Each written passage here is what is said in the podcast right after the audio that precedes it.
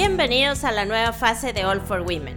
Si no nos adaptamos, no avanzamos. Y esto es lo que hoy tenemos que hacer para ser mejores seres humanos.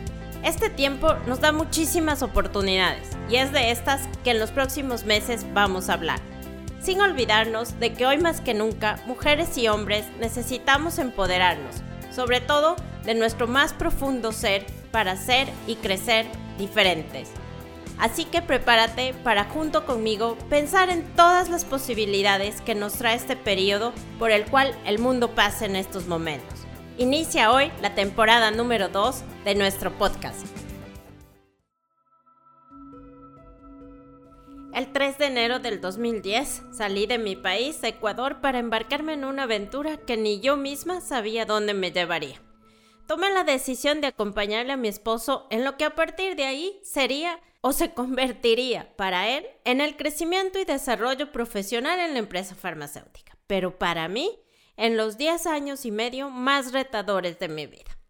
Empecemos con los dos años y tanto en Lima, donde me reinventé como profesor universitaria, algo que quise hacer siempre, toda mi vida, pero entre comillas nunca tuve tiempo.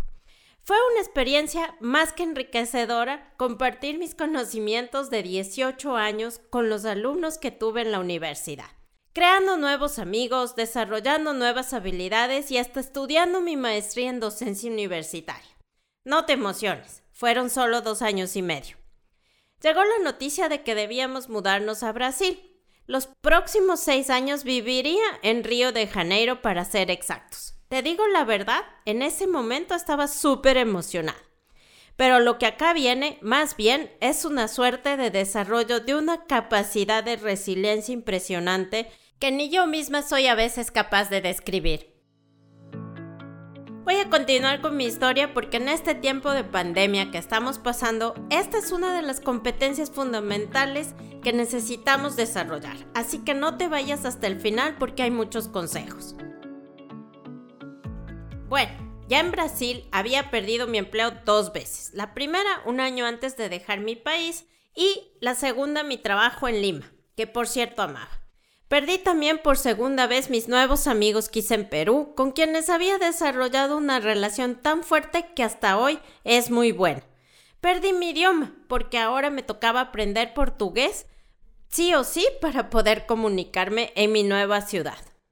Aquí empezaron dos años donde no encontré trabajo, pasé de haberlo hecho por 20 años y de haber sido económicamente independiente a ser 100% dependiente de los ingresos de mi esposo. Perdí la ayuda en la casa que hasta esos días había sido cinco días por semana a tener solo dos días y solamente limpiaba. Para América Latina y por lo menos para lo que yo estaba acostumbrada, esto era nada. Ya me estoy estresando de solo contarte todo esto. Entonces, relacionemos esto con la fase que hemos pasado en esta pandemia y cómo podemos hacer para desarrollar resiliencia y salir adelante. Digamos que en estos momentos pasé por un estado de shock. Solamente podía o pude reaccionar.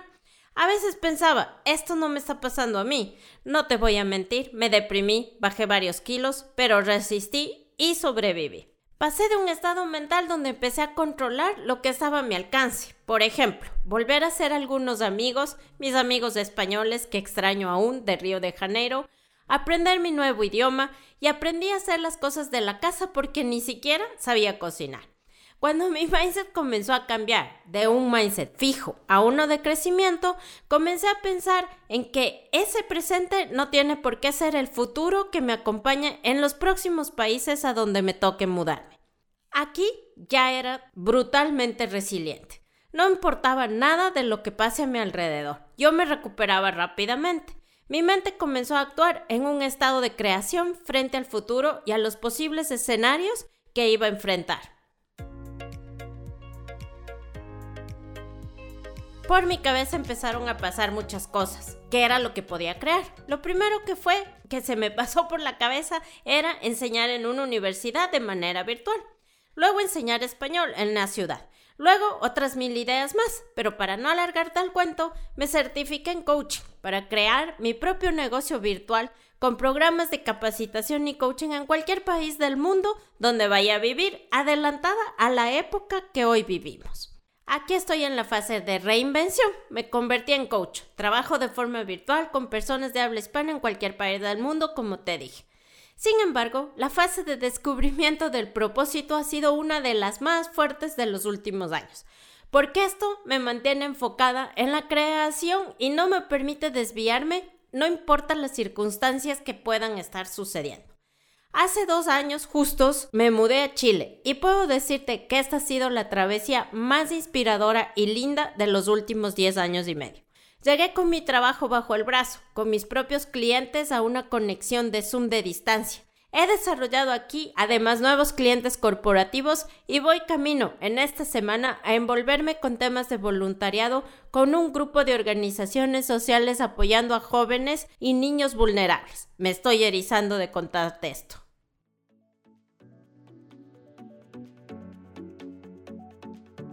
Un poquito de teoría. La palabra resiliencia se refiere a la capacidad de sobreponerse a momentos críticos y adaptarse luego de experimentar alguna situación inusual o inesperada. Viene del verbo resilio, resilire, que significa rebotar.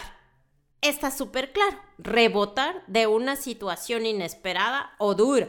Muchas veces esta habilidad es desconocida por el individuo, como yo. Yo no conocía que tenía esta habilidad y se descubre únicamente cuando se encuentra en medio de una situación difícil como las que yo ya he pasado, que logra superar gracias a su postura de lucha y salir adelante. Esta vez tú vas a desarrollar resiliencia. Resiliente es aquella persona que en medio de una situación particular es asertiva y convierte el dolor en una virtud. Es lo que te va a pasar.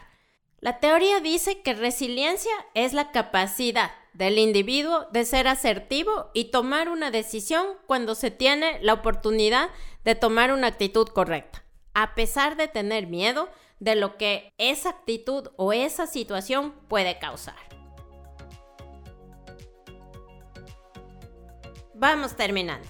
¿Cómo me adapto hoy y desarrollo esta competencia que nos hace y nos dará falta en los próximos meses y años? Veamos primero las fases por las cuales ya has pasado. Control de lo que puedes. Adaptación a trabajar virtualmente. Ocuparte de las tareas de la casa, los niños si los tienes, todo en un mismo espacio.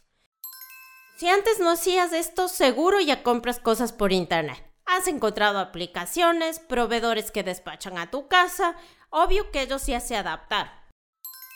También ya has pasado por un sinfín de emociones. Te has sentido triste, vulnerable, no has sabido qué hacer, tu mente ha desarrollado preocupaciones en lugar de enfocarse en el presente, te has sentido optimista por el futuro, te has frustrado porque no puedes salir y no puedes ver a tus seres queridos, entre otras. Las más común, has sentido miedo, por cualquier razón, pero miedo. No te preocupes, este nos ayuda también a adaptarnos, solo tenemos que saber utilizarlo. Algunos también estarán cansados de estar encerrados. Pero lo que sí es cierto es que viene la fase de creación de un futuro diferente. ¿Estás listo o lista para avanzar? ¿Qué es lo primero? Mentalidad de crecimiento. Enfoque en lo que puedes crear y desarrollar, no en lo que has perdido. El segundo, enfoque en el propósito. Esto no es tan simple, pero te voy a dejar aquí aprovechando algunas preguntas para que empieces a pensarlo y crear. Primero, ¿para qué estoy en este mundo hoy? ¿Qué necesita el mundo que haga hoy? ¿Qué puedo hacer desde mi espacio? No desde el gran mundo, no, no, no, solo desde mi pequeño espacio. ¿Y con qué de todo esto que he pensado que el mundo necesita para que yo haga? ¿Con qué de todo esto me siento feliz? Tercero, es importantísimo acelerar la adaptación a la parte digital. No todo volverá a ser como antes. Habrá personas que necesitan seguir trabajando en la casa, Habrá personas que requieran más días de trabajo en la casa. Habrá mujeres que, por ejemplo, hoy saben que pueden hacerlo todo bien de esta forma y así estar más presentes con los hijos. Debes estar atento a todas estas formas de adaptación. Cuarto, los seres humanos finalmente estaremos en el core de las organizaciones, así que preocúpate por lo que tus personas de tu organización van a pasar y lo importante es pensar con anticipación sobre las necesidades de tu talento. Quinto, reinvención de todo lo que existía hasta ahora. para pasar a ser totalmente diferentes. Puedes pensar en mi ejemplo. Hoy soy una nueva persona. Créeme, estás preparado para esto. Naciste con todas estas fortalezas mentales para la creación. Si te sentiste identificado o identificada con alguna de las partes de toda esta historia o quieres profundizar en ideas para el futuro que nos espera desde otra perspectiva, me puedes contactar ya mismo. Esta es una producción personal con la colaboración de Menta Digital de Juliana May, con la ayuda de Bernard Erazo en la edición. Compártelo con la mayoría de personas posibles para que el mensaje se difunda y vayamos poniendo granos de arena en la construcción de un mundo diferente para las generaciones futuras. Me puedes seguir en Instagram en la cuenta All for Women Podcast. Y recuerda que tienes otros recursos escritos en el blog de mi página web www.alexandrapontón.com. Déjame tus comentarios y sugerencias. Todo lo constructivo es bienvenido.